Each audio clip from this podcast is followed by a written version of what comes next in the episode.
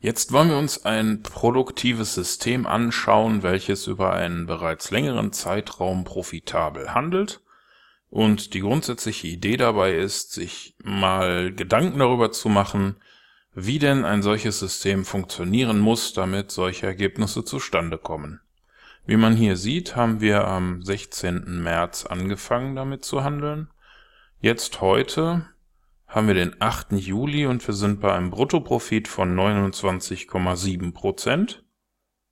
Netto sind das derzeit 11,22 Prozent.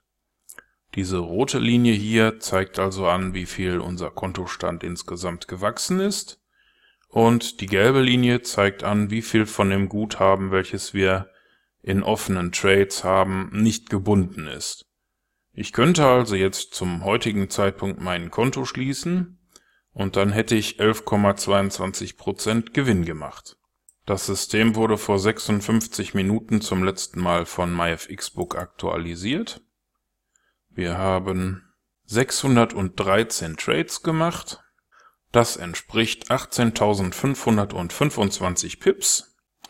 Und hier unten steht die Erwartung von 24,23 Euro durchschnittlich, die wir mit jedem Trade an Profit machen. So eine MyFXBook-Statistik ist natürlich sehr einfach anzuschauen, aber es ist nicht ganz einfach, so etwas zu handeln. Einer der Gründe dafür sind solche Drawdowns, die man hier ganz gut erkennen kann. Hätte ich beispielsweise am 27. Mai mein Konto geschlossen, dann hätte ich 21,15% Verlust damit gemacht.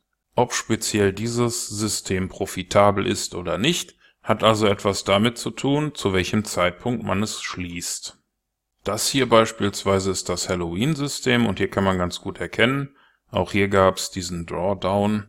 Maximaler Verlust wären 10,73% gewesen an dem Tag, als ich es geschlossen habe, bin ich mit 17,92% netto wie brutto ausgestiegen.